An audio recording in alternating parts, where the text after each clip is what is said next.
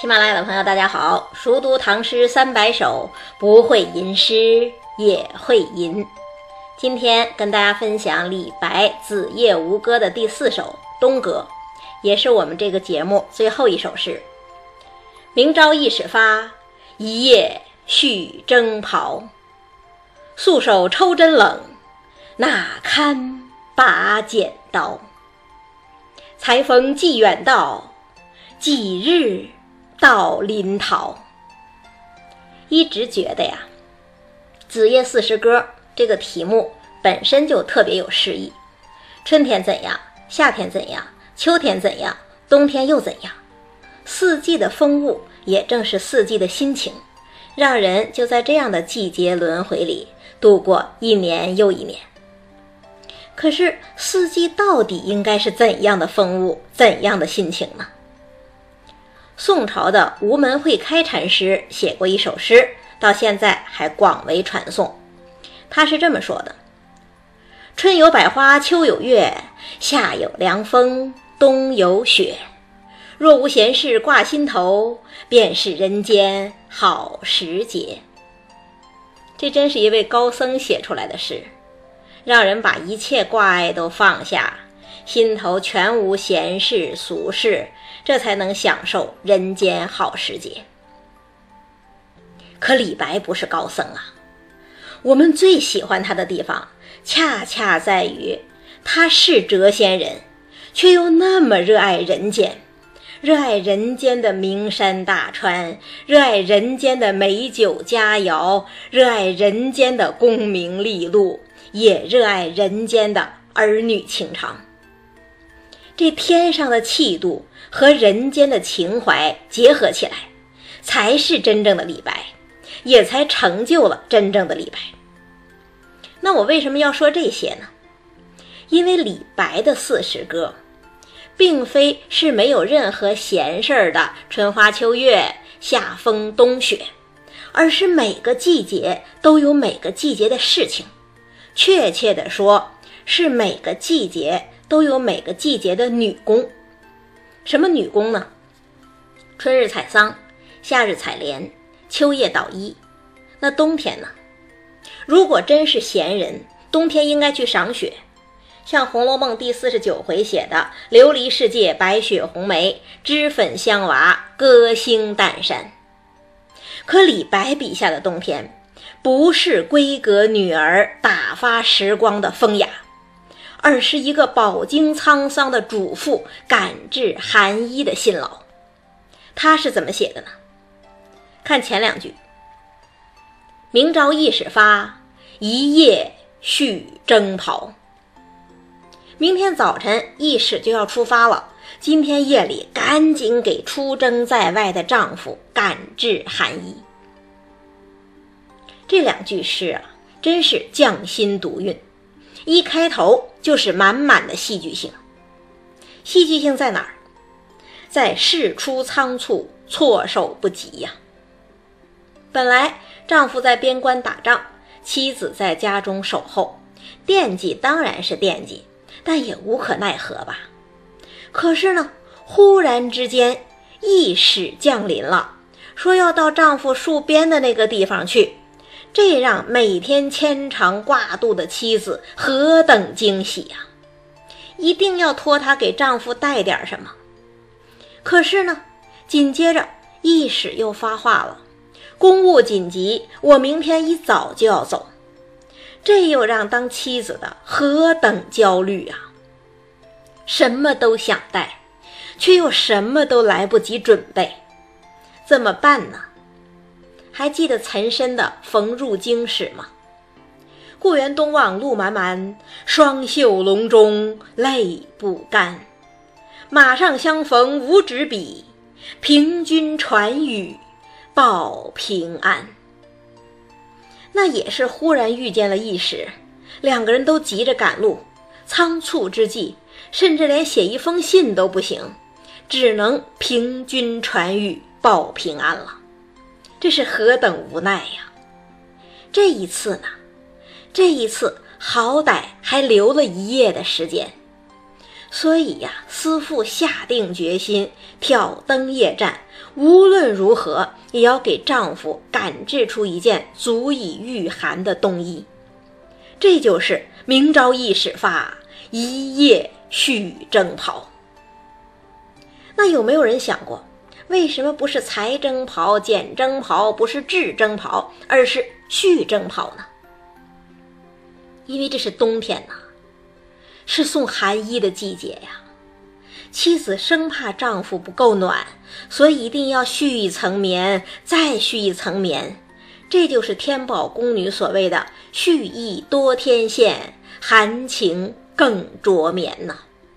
多少情意就在这一个“续”字里头了。明朝一始发，一夜续征袍。此时的思妇。其实也是在自己的战场上啊，对他来说，明朝一始发就是铁的命令。他那一夜续征袍的紧张与急切，一点儿也不亚于在真正的战场上厉兵秣马、枕戈待旦的丈夫啊。那接下来呢？接下来就是紧张劳作的过程了。素手抽针冷，那堪。拔剪刀，这真是东哥，十个字，季节感全出来了。很多人一定觉得，只有用皑皑白雪才能表现出冬天的神韵吧？可是李白就是李白，他不写雪，照样能让冬天寒冷而洁净。寒冷在哪里？在冬夜抽针拔剪时候的感受。冬夜做活啊，裸露在外面的手本来就是凉的，而针嘛又是金属制品，金属导热，每抽一次针，手都会被冰一下，变得更凉一点儿，更僵硬一点儿。那细小的铁针尚且如此，更大的剪刀又会如何呢？岂不像握住一块冰一样令人生畏呀？这就是。素手抽针冷，哪堪拔剪刀？冬夜的寒冷感活灵活现了吧？那洁净感又在哪儿呢？在素手上。我们一直说李白是追求美的，一个征人的妻子，一个操劳的主妇，她的手是什么样子？也许是粗糙皴裂的吧，但是李白绝不会这样写。在李白的心里，在李白的笔下，这个普通的征人妇也拥有一双如玉的素手，跟著名的美女罗浮是一样的。那可能有人会说了，这不是违反了现实主义原则了吗？是啊，这不体现现实主义原则，但是它体现了中国从屈原开始的另一个原则——象征主义原则。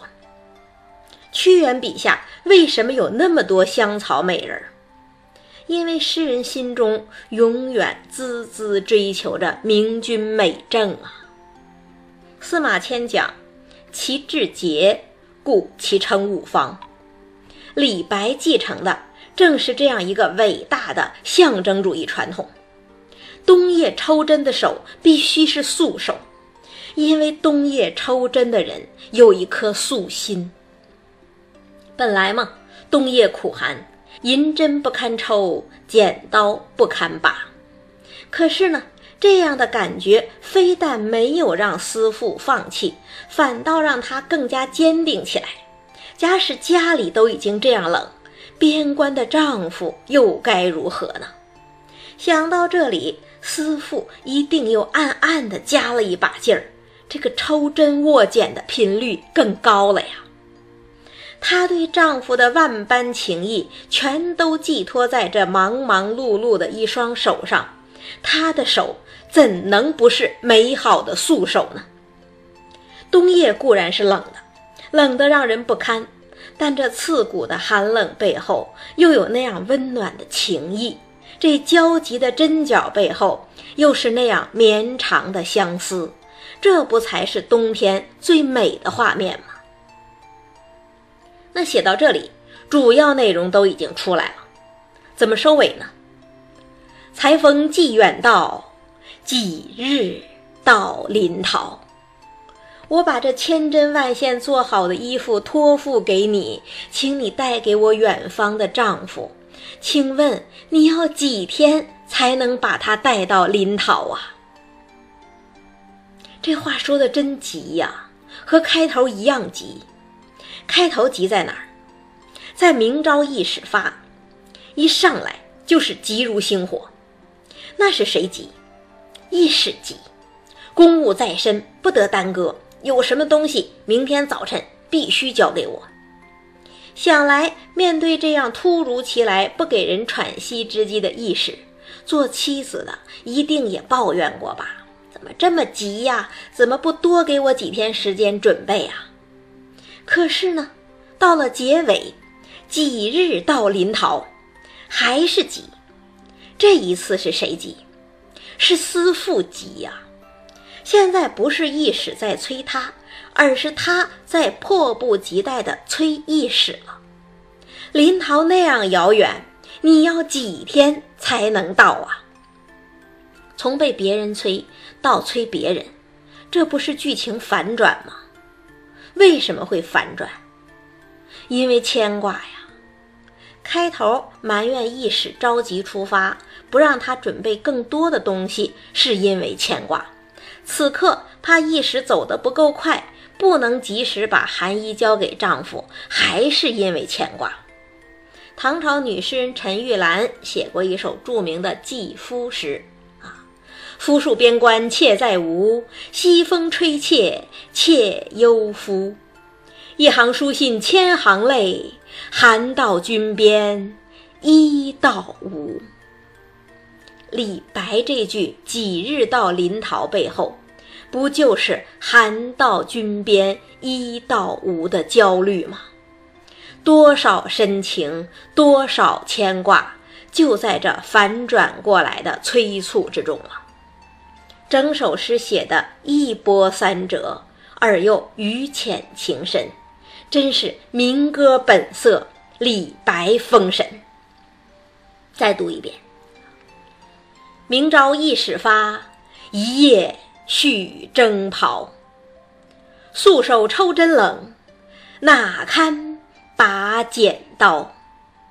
裁缝寄远道，几日到临洮？